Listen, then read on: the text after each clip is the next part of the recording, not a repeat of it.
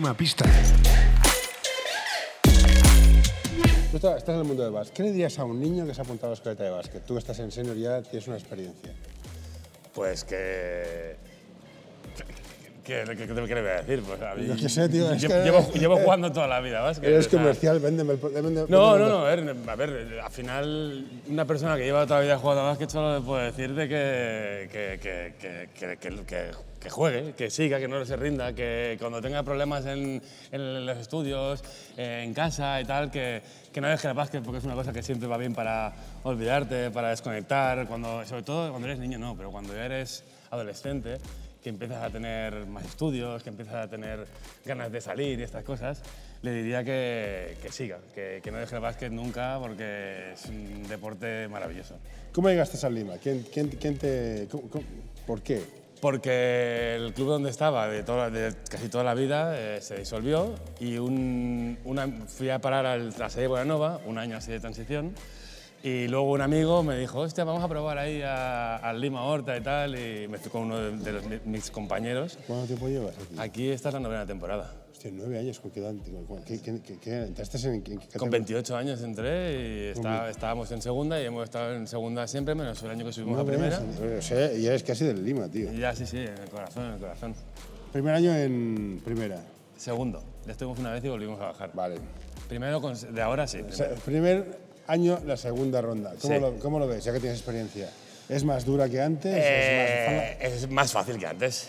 Eh, comparado con la otra liga de primera que hicimos, yo solo he jugado estos dos años, Mm. y con el Lima solo, eh, es bueno, como todas las categorías de básquet. La segunda antes también era más difícil que la de ahora, y bueno, eh, la primera, yo comparándolo con hace cuatro años así que estuvimos, Mm. la veo un poquito más asequible. No digo fácil, pero hay equipos más asequibles. Hay otros que están al nivel, pero hay otros. En la otra liga eran todos de más nivel, todos.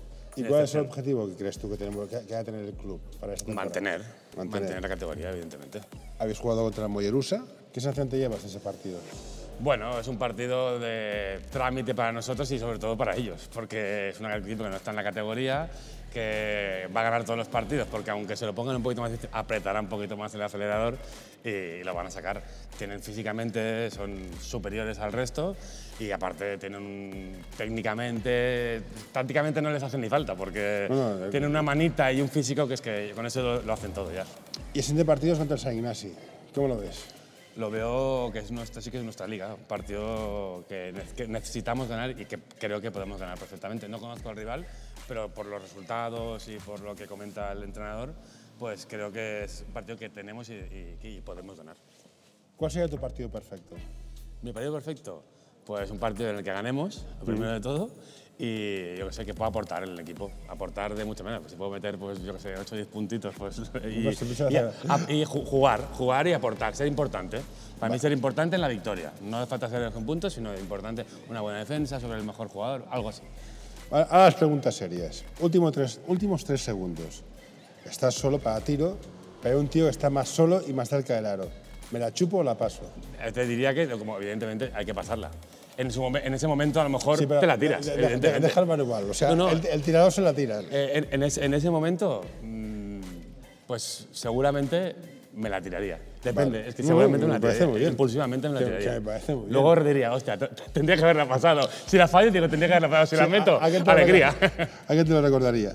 ¿Quién es el más despistado del equipo? ¿Dejarse las bambas, llegar tarde? Edu, Philly.